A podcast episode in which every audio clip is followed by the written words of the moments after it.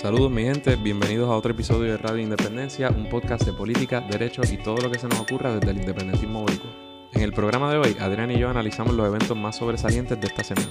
Suscríbete a Radio Independencia en tu podcast favorito y síguenos en nuestras redes sociales para mantenerte al día sobre lo que pasa en Puerto Rico.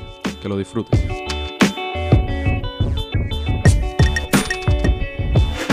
Saludos mi gente, bienvenidos a otro programa de Radio Independencia. Andrés González Berlecía con ustedes y como siempre me acompaña Adriana Gutiérrez Colón. Huepa, saludos a todo el mundo. Eh, ¿Cómo estás Adriana? Muchas felicidades. Ay, gracias Andrés. Me, me siento bien todavía, no llego a los 30. Te falta, vamos a tirarte al medio, ¿no? ¿Qué? La edad. Claro. Uno más y no jodemos más. Muchas felicidades. Adriana cumplió 29 añitos nada más, es una nena. 29 Soy primavera. una nena, soy una nena. No, y ayer te dijeron que parecías de... ¿De cuánto te dijeron? Ayer 23 por lo que era, porque me vieron en el escenario lo, laboral, pero- pero, si me ves por ahí, 15 fue Pero así. el día, fue 24, te estás quitando. ¿Qué pasa? Fue 24 que te dijeron que 24. parecía. Chacho. Muchas felicidades. Esta se- Gracias, igual a Aura, la Eh. esposa de Andrés, cumpleaños el 8 de junio, que es mañana, porque estamos grabando hoy, 7, jueves 7 de junio. Así mismo, eh, y tenía Así que que decir- felicidades a Sí, Aura. Se me quedaba, nos vamos de weekend por ahí. Así que muchas felicidades a mi bella y talentosa esposa. Este, Acumulando puntos. Sí, y mi suegra también cumplió esta semana. Esta semana cumple gente cool. Muchos geminianas y geminianos. Somos difícil, complicaditas, pero, pero buenas. Sin comentarios. No puedo, ahí, ahí sí, sí, comento, pierdo. Así que muchas felicidades. Pues hoy, en el programa de hoy, vamos a repasar los eventos más destacados de la semana. Hay mucho pasando.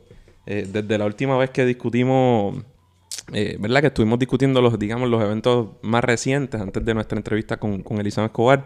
eh, pues eh, ya habíamos adelantado el debate que iba a haber en cuanto a la derogación de la ley 80. Y todavía estamos en estas. Todavía estamos en eso. Eh, antes de eso, quisiéramos hacer unos, unos anuncios generales. Eh, recordarles que pueden encontrar todo nuestro contenido en, en la página de internet que tenemos. Radioindependencia.net. Ahí está la, tien- la tiendita este para que compren camisas. Bueno, y hay hasta toallas. Yo creo que hay hasta sábana. Hay alfombras, hay Alfombra. cosas que nadie ha comprado, pero están ahí. Están ahí, pueden comprar. Hay, hay un par de cositas nítidas, tazas, este vasitos, gorras nos están pidiendo por ahí, pero todavía no tenemos Todavía en algún momento. Las donaciones importantes también, un pesito, dos, cinco, un millón, lo que sea, pues también está la, el clic para donar. Este, las redes sociales, Facebook, Radio Independencia, eh, Twitter, Instagram, Snapchat. Snapchat estamos como... Ah, más o menos. A veces cuando hay, sí, le metemos cariñito cuando hay actividades. Como que se nos olvida y todo. A veces se Sí, a olvida, pero, pero poco a poco, cuando hay alguna marcha o alguna, alguna actividad, casi siempre lo explotamos también. Eh, YouTube, nuestros programas, además de los pod- diferentes podcatchers que estamos, que son, tíralos Andrés. Eh, Apple Podcast, SoundCloud, Stitcher, Tuning, Google Play y muchos más, porque hay otros a los que quizás ni sabemos que estamos, pero eso automáticamente estamos por ahí. Uno de ellos se llama Podbean, P-O-D-B-E-A-N, y está bien cool. Yo bajé la aplicación y en realidad es que es bien fácil de usar, este, como que es más user friendly en, en castellano y, y está súper y nítido. además de encontrar, si quieren escuchar los programas, también eh, estamos en YouTube. Buscan Radio Independencia por YouTube. Y no tenemos video todavía, pero está el audio de todos nuestros programas. Y YouTube es cool porque además de ser fácil de usar, un poco si, si nos movemos hacia YouTube, ¿verdad? Lo usamos más, también nos puede, nos puede ayudar a nosotros a la larga a generar un ingreso, pero paso falta.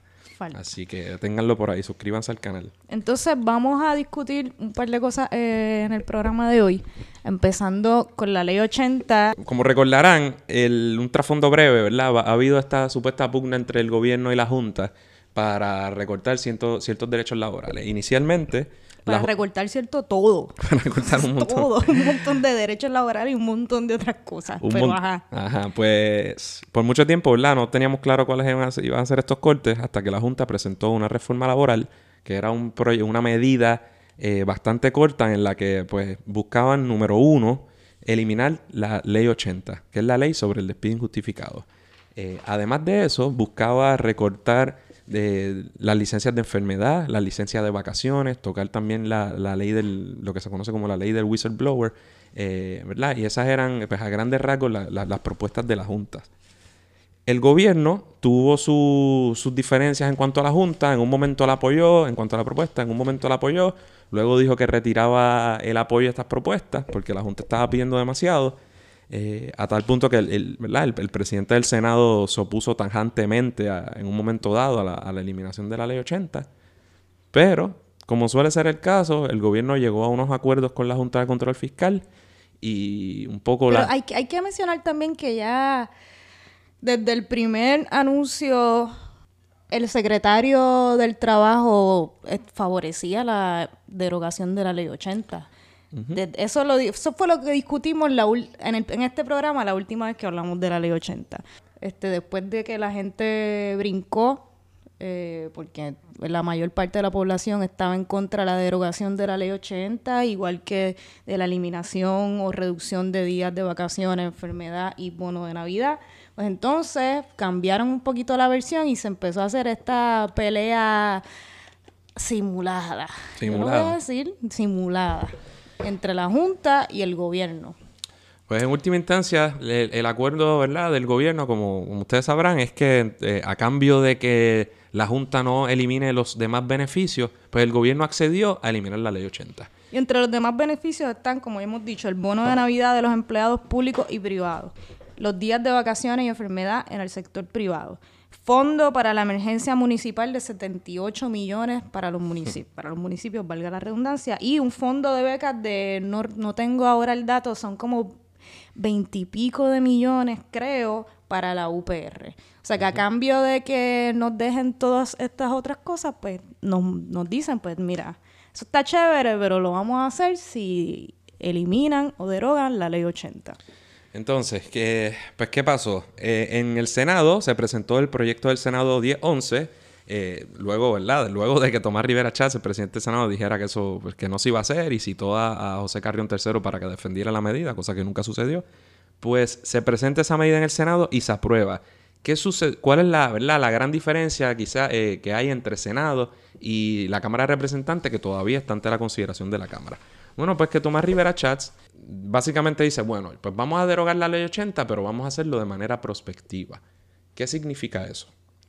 lo que dice el proyecto, que es idéntico al de la Cámara, salvo en esa disposición, es que aquellos empleados que hayan sido contratados previo a la aprobación de esta ley nueva van a mantener los derechos que tenían bajo el Estado de Derecho anterior, es decir, bajo la ley 80.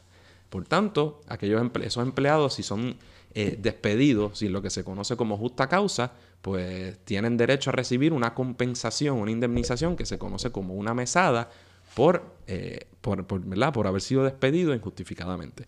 Pero aquellos empleados que, hayan, que sean contratados luego de la aprobación de esta ley no van a tener tal beneficio y van a, ¿verdad? Va a imperar en Puerto Rico lo que, lo que sucede en, en 49 de los 50 estados de Estados Unidos, que hay un, lo que se conoce como employment at will. O empleo a voluntad. A voluntad. Que es un poco a voluntad del patrono. Es obviamente una, una manera de, que el patrono tenga esa, esa, capacidad para despedirte más, más fácilmente.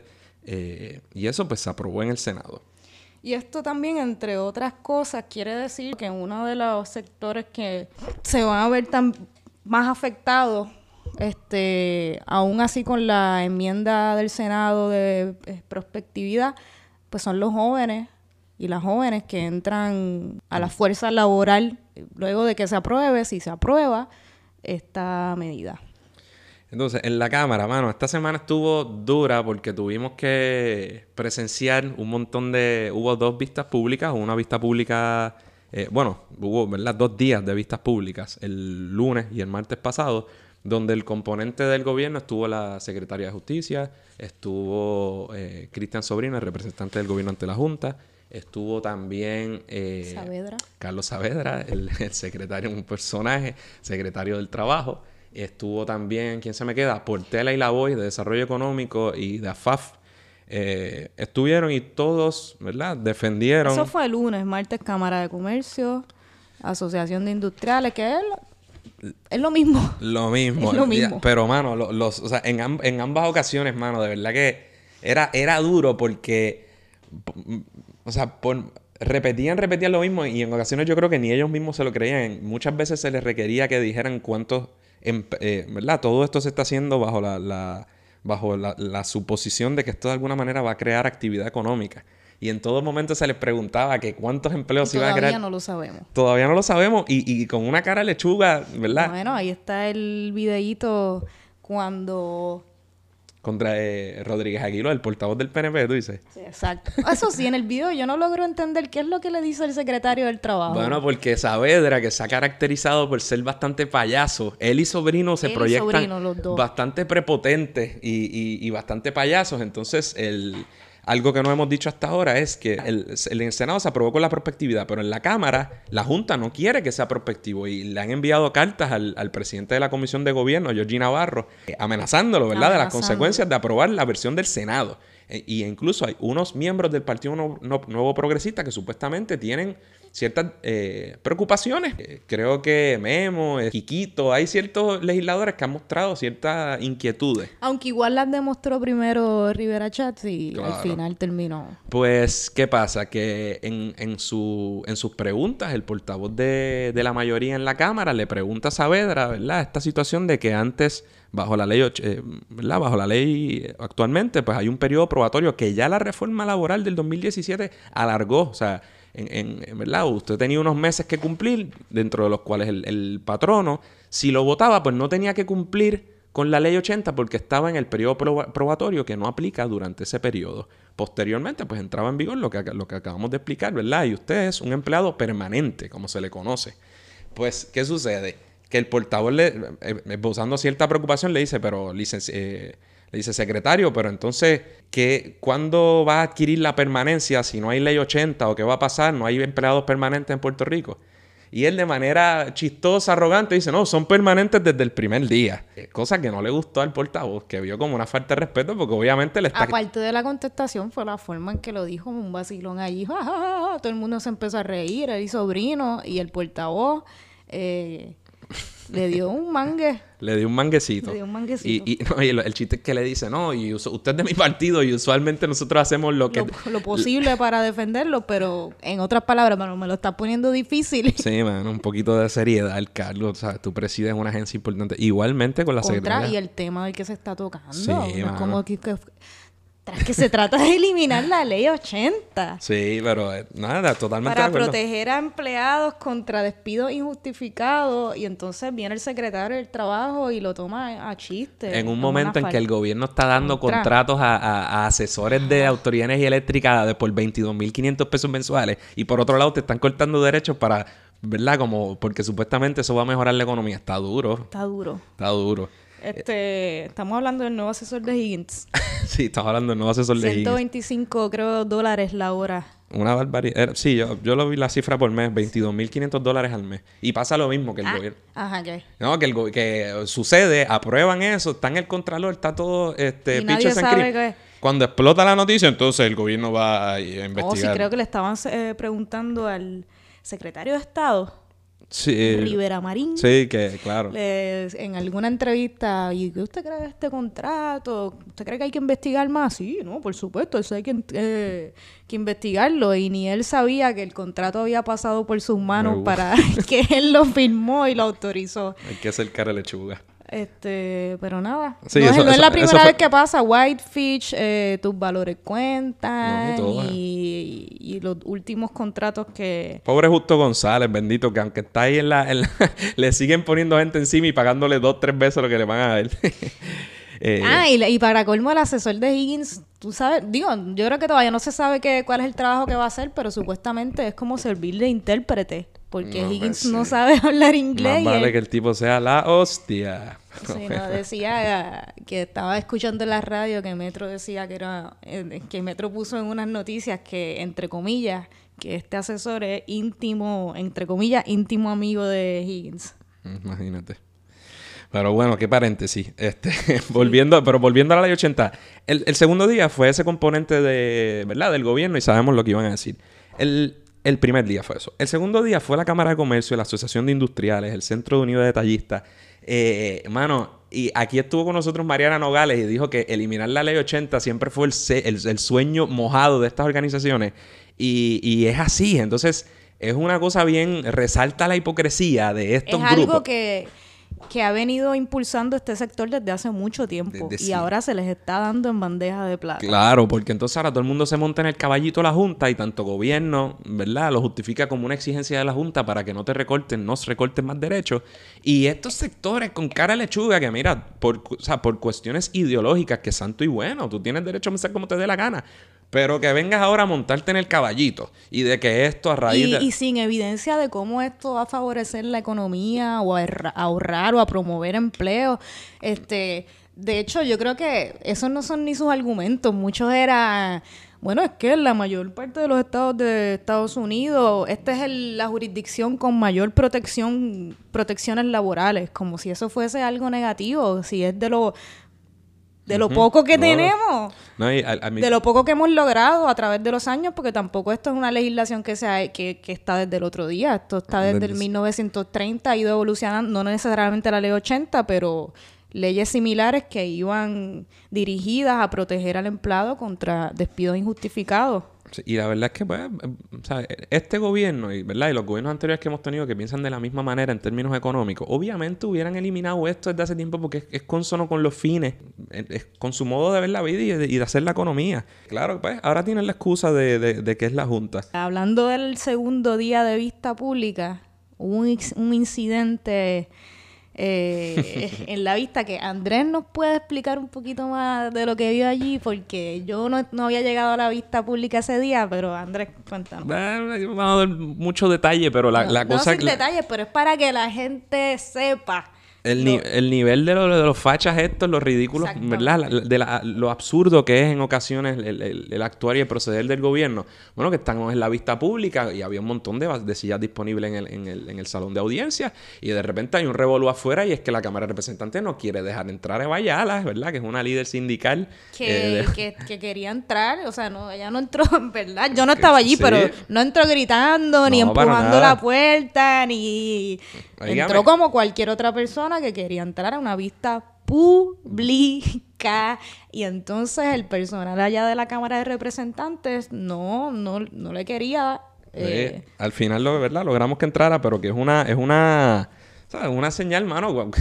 Es el gobierno, que es esto de que el gobierno selectivamente esté decidiendo quién entra y quién no entra en una vista pública de antemano. Ah, si una persona hace algo, ¿verdad? Que vio algún reglamento y lo que sea, una razón por la cual sacarla, pues, pues actúa si eso sucede, pero ni sucedió. No, tú no puedes decir, no, no la voy a dejar entrar porque esta persona. Eh, porque no te gusta. Ajá. Así que nada, veremos. ¿Qué más de la ley 80? Eh, ah, sí tengo un argumento que me sacaba por el techo cada vez que lo escuchaba y es que en cuanto al asunto de la prospectividad, pues este asunto, ¿verdad? Parece ser un, digamos, un punto medio entre, entre la, digamos, la posición de la Junta y, la posición de nosotros, que no se derogue la ley 80 y demás. Entonces eh, surge esto de que sea solo prospectivo y que los que ya estén eh, trabajando, pues le siga aplicando. Pero mira qué cosa más bárbara que los funcionarios del Estado, ahora la secretaria de Justicia, que en mi opinión ha lucido muy pobre y ha hecho ahí alocuciones totalmente político-partidistas que no le corresponden. O sea, hable de la legalidad de la medida, de la constitucionalidad, no se ponga a hablarle que esto es necesario por X y Y cosas, ¿verdad? Que, que, que sobrepasan su campo de acción como funcionaria pública. Pero entonces ella y otros funcionarios como sobrino de repente se ponen a reconocer que el establecer dos tipos de empleados en términos de los derechos que les cobijan, es decir, los que estarían cobijados por la ley 80 versus los empleados nuevos, que ese tipo de clasificación podría tener problemas constitucionales. Y obviamente lo están diciendo como, como para que no se apruebe la, de la prospectividad, sino que sea a rajatabla, que nadie tenga la 80. Pero ¿cuál es el problema?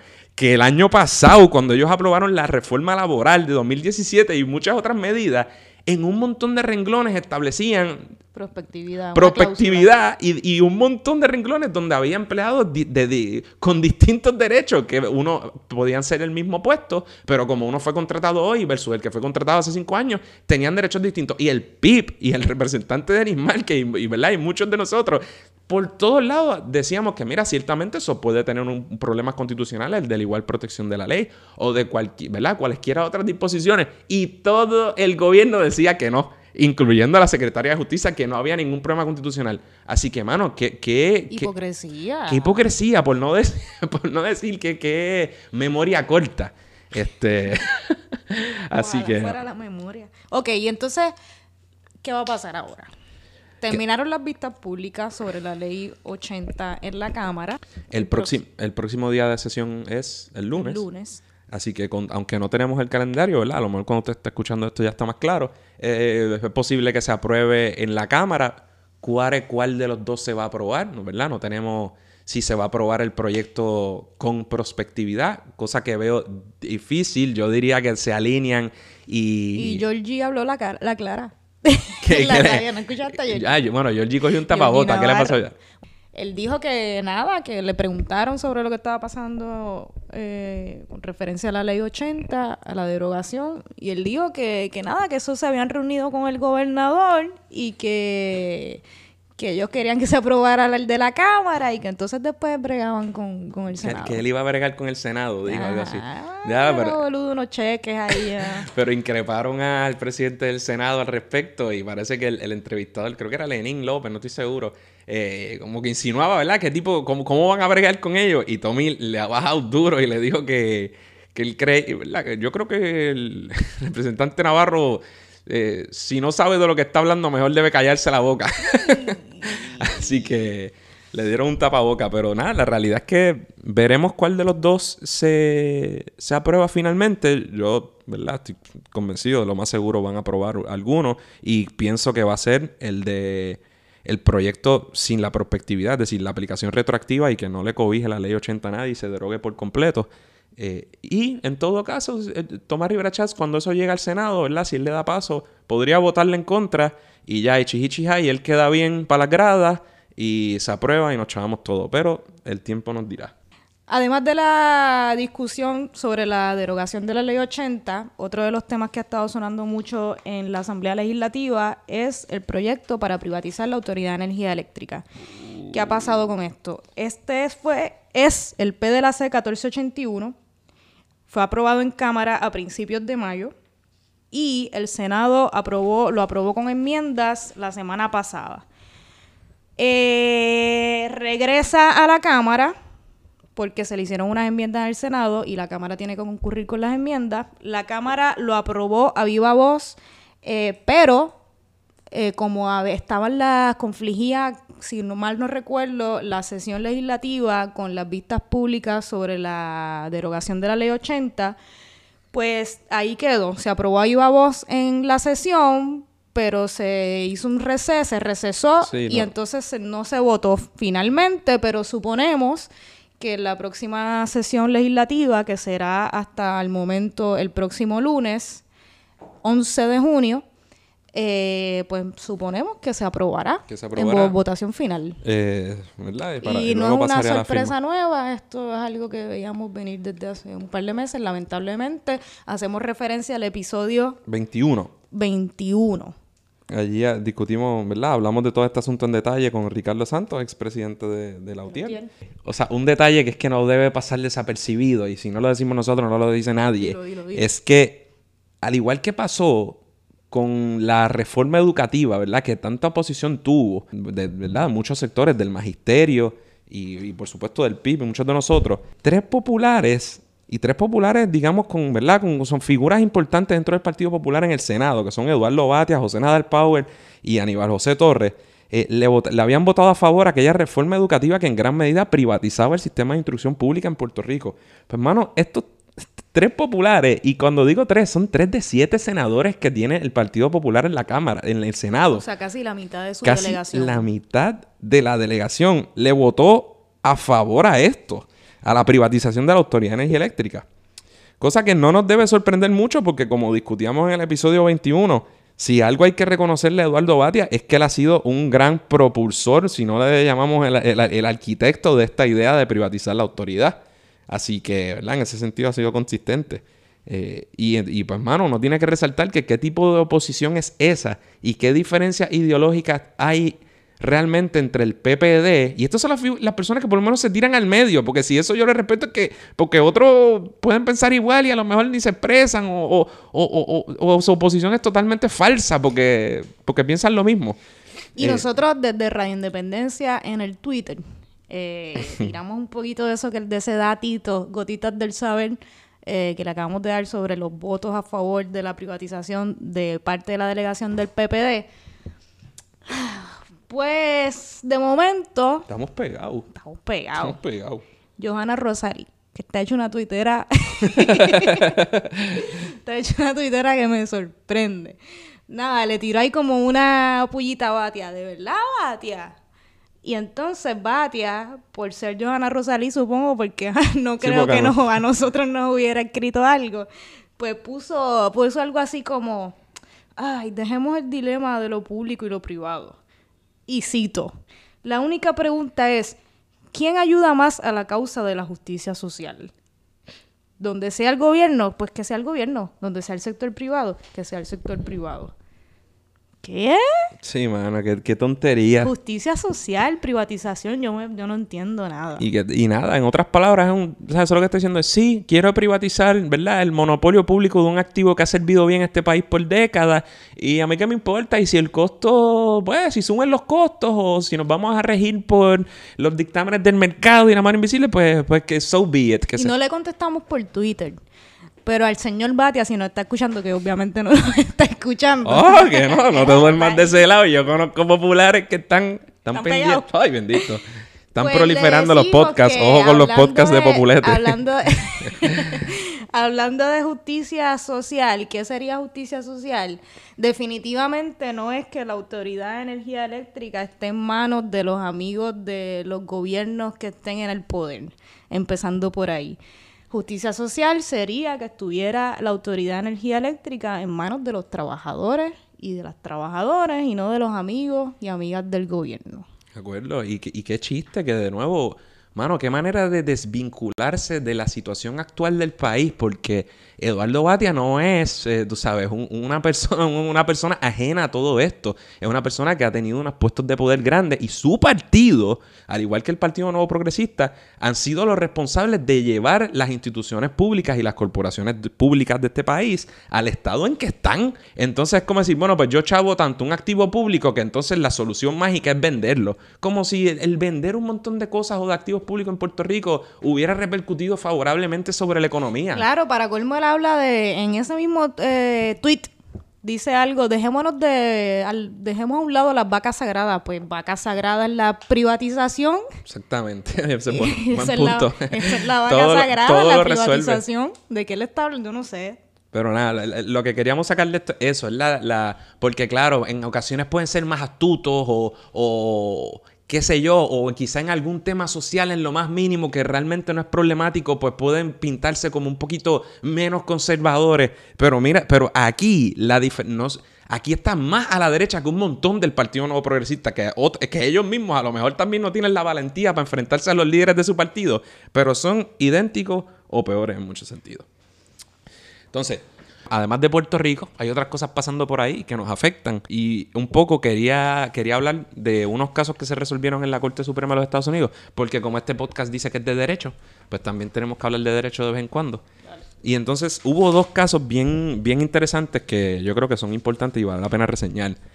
Eh, ¿Por cuál empezamos? Vamos a empezar por el de arbitraje y las Dale. uniones por encimita. El- la, la Corte Suprema de los Estados Unidos, también la de Puerto Rico y en, un poco también la legislatura, ¿no? Que se habla mucho de los términos y de las sesiones. Pues la Corte Suprema de los Estados Unidos opera por términos. Decía, en un libro dijo el, actual juez presidente de la Corte Suprema que solo los- chamaquitos de escuela primaria y los jueces del Tribunal Supremo son los que se cogen el verano de verdad.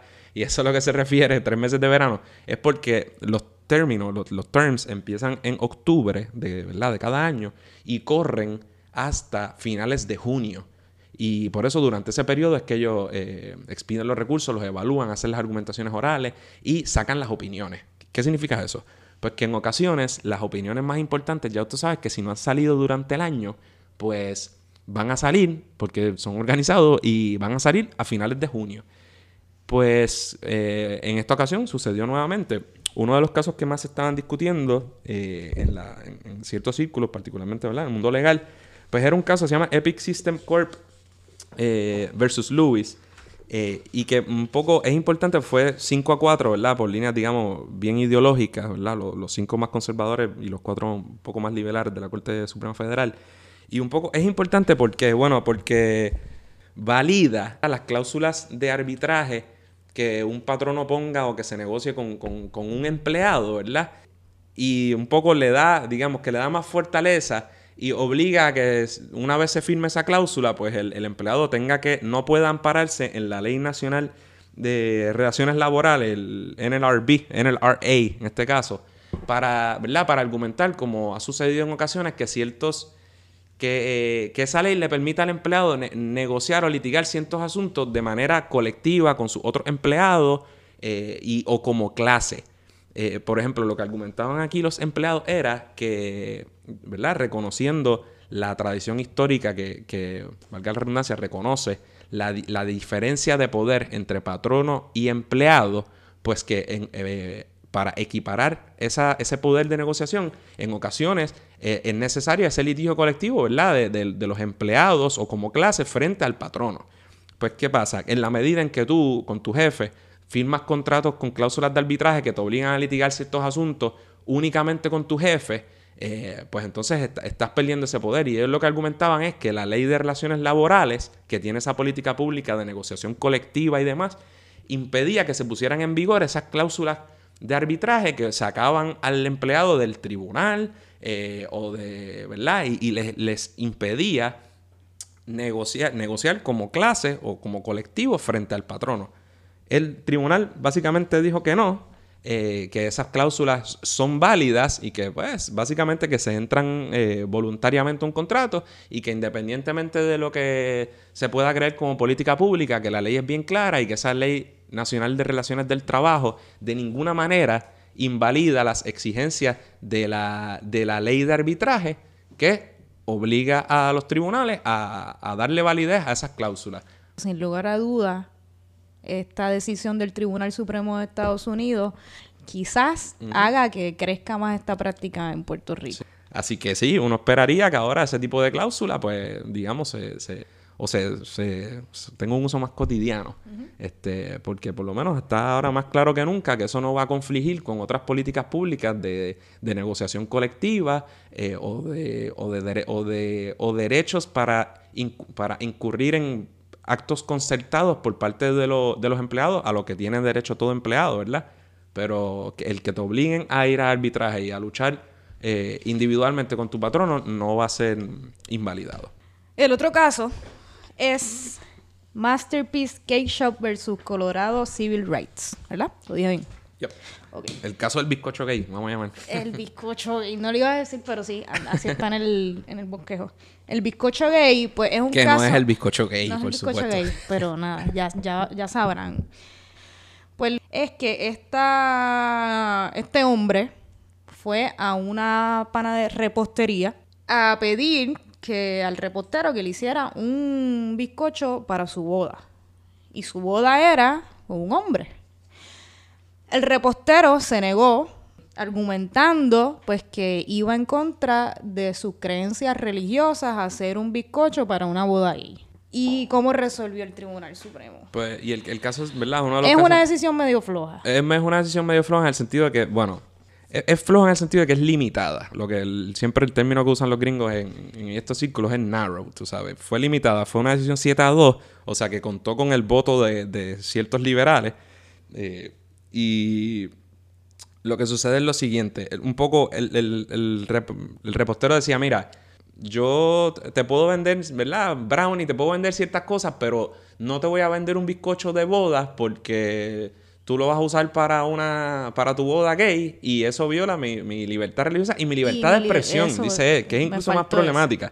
Y, un poco, en realidad, estoy, estoy bien en desacuerdo con, ese argumento, sobre todo luego de la mayoritaria, que a veces uno lee la mayoría y dice, coño, eh, tiene un buen punto ahí, pero la verdad es que no convence nada. Y el, problema es el siguiente.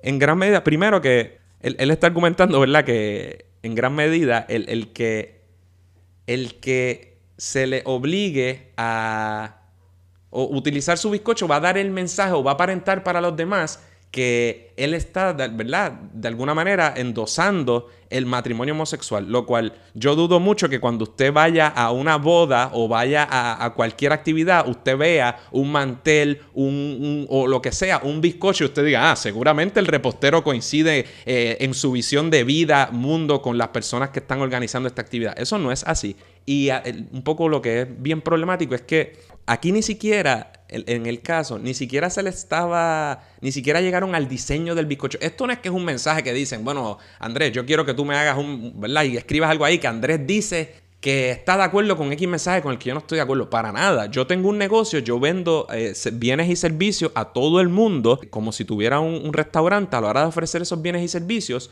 Yo tengo el derecho a decidir si yo entro en ese negocio. Pero yo no tengo derecho a, por ejemplo, a decir, bueno, pero yo no le sirvo a los negros o yo no le sirvo a las mujeres, porque hay, hay ciertas clases que son, ¿verdad? Clases protegidas que por ley se ha reconocido que ha habido un discrimen histórico contra ciertos grupos y por tanto se pasa legislación, y eso fue lo que pasó en este caso, para proteger de ese tipo de discrimen. Entonces, ¿verdad? Argumentar que yo tengo una... una eh, un derecho constitucional amparado ya sea en libertad de expresión o religión eh, a eximirme de una, de una ley que es neutral porque aplica, ¿verdad? Son, esa prohibición contra el discrimen por orientación sexual en este estado eh, aplica a todo el mundo por igual y es neutral en el sentido de que no busca discriminar contra un, grupo en particular. Pues entonces, de ordinario, eso no me exime de tener que cumplir con la ley. Pero ¿por qué, fue, ¿por qué el Tribunal Supremo decidió a favor del ah, panadero? Porque fueron unos cobardes, el repostero, el, baker. porque fueron unos cobardes porque eh, para no tener que contestar esa pregunta, eh, ¿verdad? Y no tener que decir que, que, uno tiene un derecho religioso o de expresión a discriminar contra los homosexuales, porque eso es lo que está buscando el repostero. Lo que dijo fue lo siguiente, que la entidad administrativa del Estado que atendió sus reclamos no ejerció, digamos, la neutralidad con respecto a la religión que se requería, que requería la Constitución. Una difícil de creer. Este, y lo que dice es que, por ejemplo, aquí se presentó una querella, por ejemplo, en la Comisión de Derechos Civiles o lo que fuera, y que, pues lo que dijo fue, mira, independientemente de cuál sea la decisión, la cuál sea la contestación real a esta pregunta constitucional, la realidad es que ellos se pasaron un poquito y fueron, dice el corte, un poquito hostiles en cuanto a su argumento de que, de que venderles ese bizcocho, porque ni siquiera era diseñarlo para ellos. Ahí no dice amo a los gays, era venderles un bizcocho. Pues entendieron que no atendieron bien su reclamo de que eso violaba su libertad religiosa y que por eso pues se tiene que devolver y revertir para que no analicen y sean un poco cuando lo analicen que entonces sea que sean neutrales con respecto a la religión. Pero definitivamente lo importante del caso es que entre otras cosas, aquí no hubo una victoria grande para ningún lado. Ganó el repostero esta batalla, ¿verdad? Pero la derecha no obtuvo la gran victoria que ellos buscaban, que era decir que por derecho a la libertad de expresión o a, la o a su ejercicio, el free exercise de su religión, ellos tenían derecho a discriminar contra un gay en un bien o servicio que se le da a todo el mundo por igual. Eso no sucedió. Incluso la opinión contiene un lenguaje que indica que, que, eso, de hecho, que está bastante claro que eso no va a pasar en cualquier caso. Que, y eso lo dice la opinión tal cual. Que de ahora en adelante tú no puedes decir, ah, libertad religiosa como subterfugio para discriminar contra los gays en todos los ámbitos. Lo que pasa es que deja la puerta abierta para que en cierto... O sea, quizás este caso no crea un precedente tan importante. No tan... Esto deja para otro día unas batallas bien grandes. Y en ese sentido, ¿verdad? Pues los dos grupos seguirán batallando, cada cual se agarrará del lenguaje que entienda, porque igual los liberales pueden decir, ah, este, aquí están diciendo claramente que no me puede utilizar la excusa de la religión livianamente para eh, para discriminar contra el gay. Y lo dice. Por otro lado, ciertamente también parece insinuar que puede haber ocasiones en que, eh, puede, ponle que es un bizcocho, un cuadro, lo que sea, en que haya algún elemento, ¿verdad? De, speech, de, expresión, y que tú no puedas obligar a una persona, ya sea por sus convicciones de, no sabemos si por religión o por speech o por expresión, pero que diga, mira, yo tengo, en realidad tengo una oposición genuina, al, en este caso al matrimonio homosexual, y un poco lo que me estás obligando a hacer es, me está obligando a emitir una expresión en favor de algo en lo que yo no creo. Pero el tribunal no decidió esto, así que ni siquiera sabemos si vender un bizcocho, por ejemplo, es speech. Hay muchas preguntas que el tribunal no contestó y que yo creo que por eso deberían llevar un análisis cuando llegue la pregunta de verdad a la conclusión de que no, de que sencillamente la constitución no te puede dar un derecho a ti, por la razón que sea, a discriminar con tres, tres grupos por su orientación sexual, al igual que ya hoy está súper decidido que si tú tienes un negocio, aunque sea privado, tuyo privado, Tú puedes decidir qué vendes, qué no vendes, si cierras ahora. Ah, pero si le vendes a un montón de grupos, no puedes discriminar contra los negros. O no puedes discriminar contra los dominicanos, no puedes discriminar contra las mujeres. Pues es exactamente lo mismo. Bueno, y ahora vamos a dar algunos detalles de lo que está pasando en España con Mariano Rajoy quien este, estuvo en el mando encabezando el gobierno español durante seis años y recientemente fue destituido del gobierno eh, mediante una moción de censura que promovió eh, Pedro Sánchez. El PSOE y otros partidos por ahí. Y otros partidos que votaron a favor de esta moción de censura. En España, la gente, distinto aquí, no se vota directamente por, ¿verdad? por lo que sería el primer ejecutivo, sino que es un sistema parlamentario donde la gente elige pues por partido político, ¿verdad? Y por unas planchas eh, eh, los, elige el parlamento y de ordinario el jefe del partido que obtiene mayoría en ese parlamento pues se convierte en el presidente de gobierno. Así funciona en España. Pero como España es súper complejo, pues puede haber una... Eh, puede haber un sinnúmero de partidos, partidos regionales, de izquierda y derecha, este, partidos conservadores y, más liberales o socialistas de, verdad a nivel español. Eh, o sea que no solo hay en el, en, el, en el, Congreso de Diputados, hay más de, ¿verdad? más de dos partidos.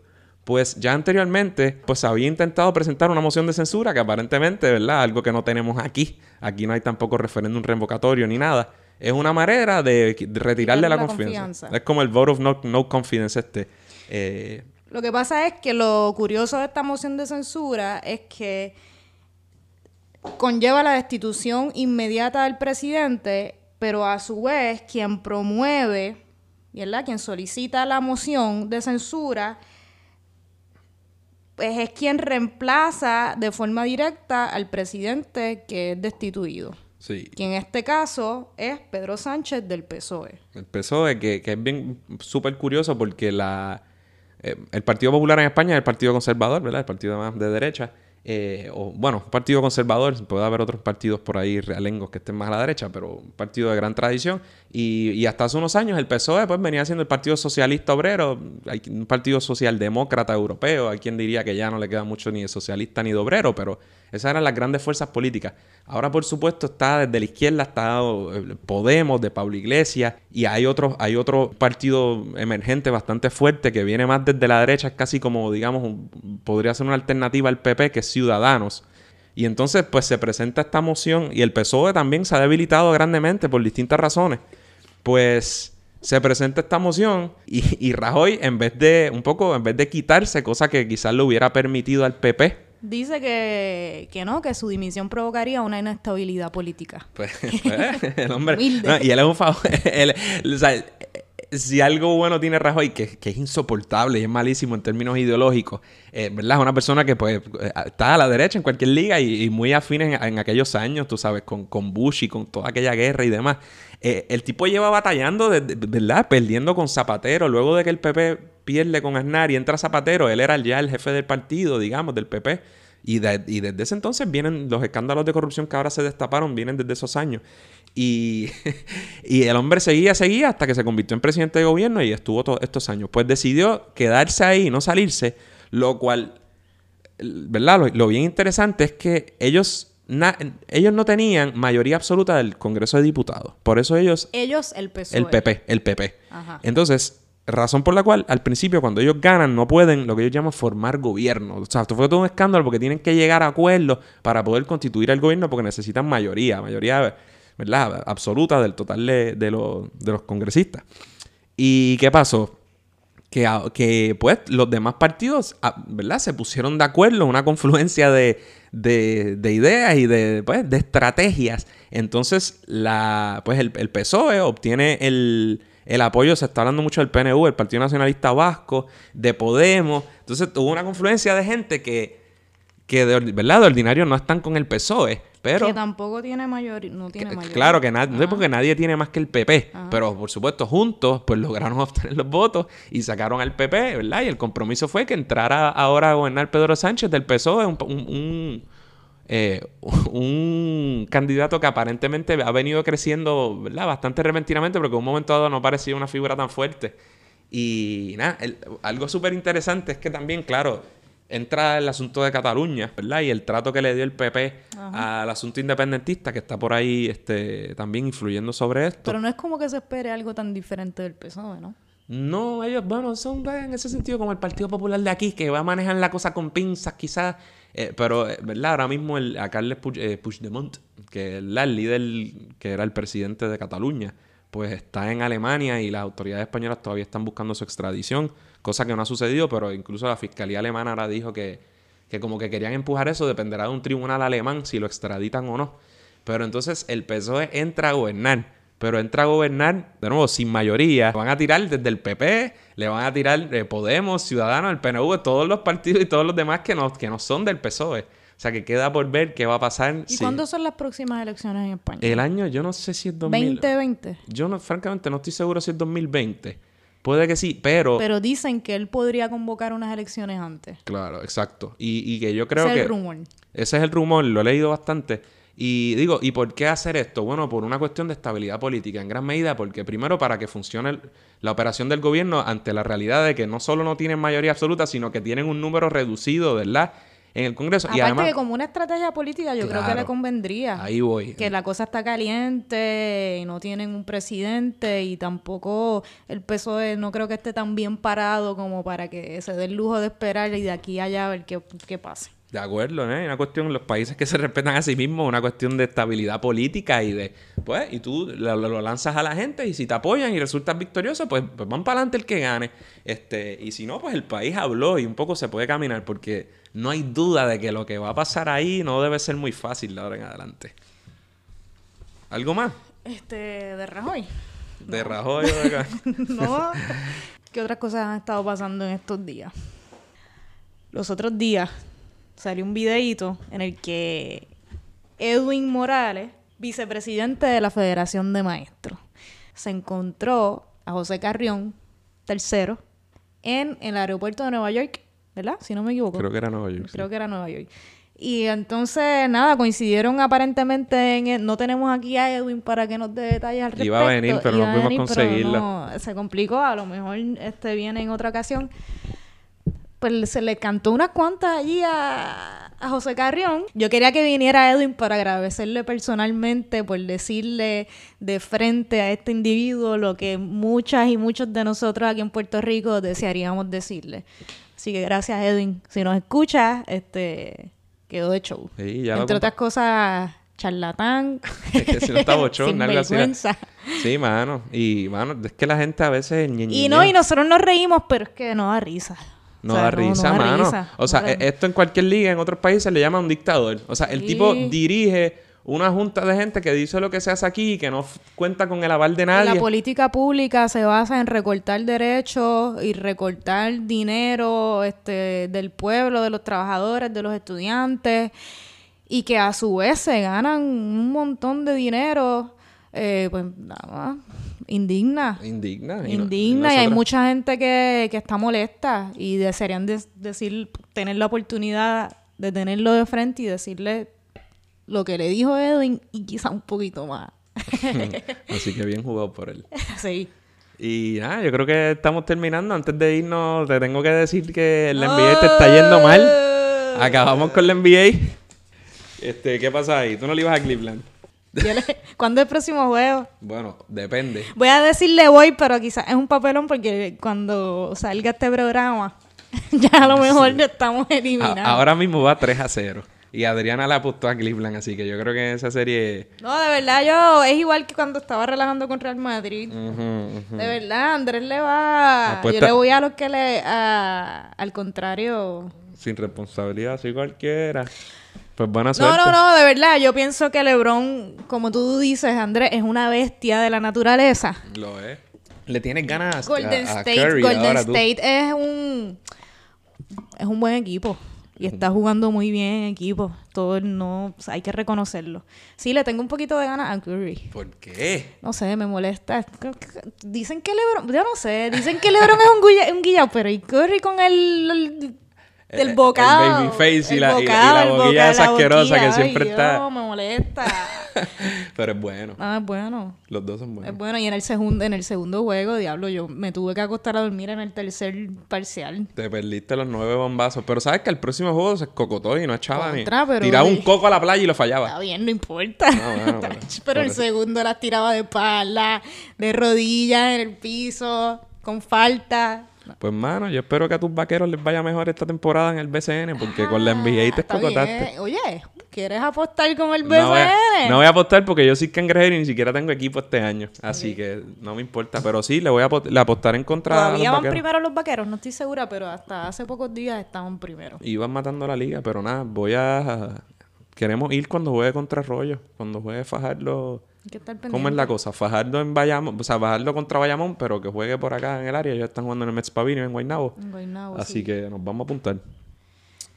¿Estamos? No, marcha.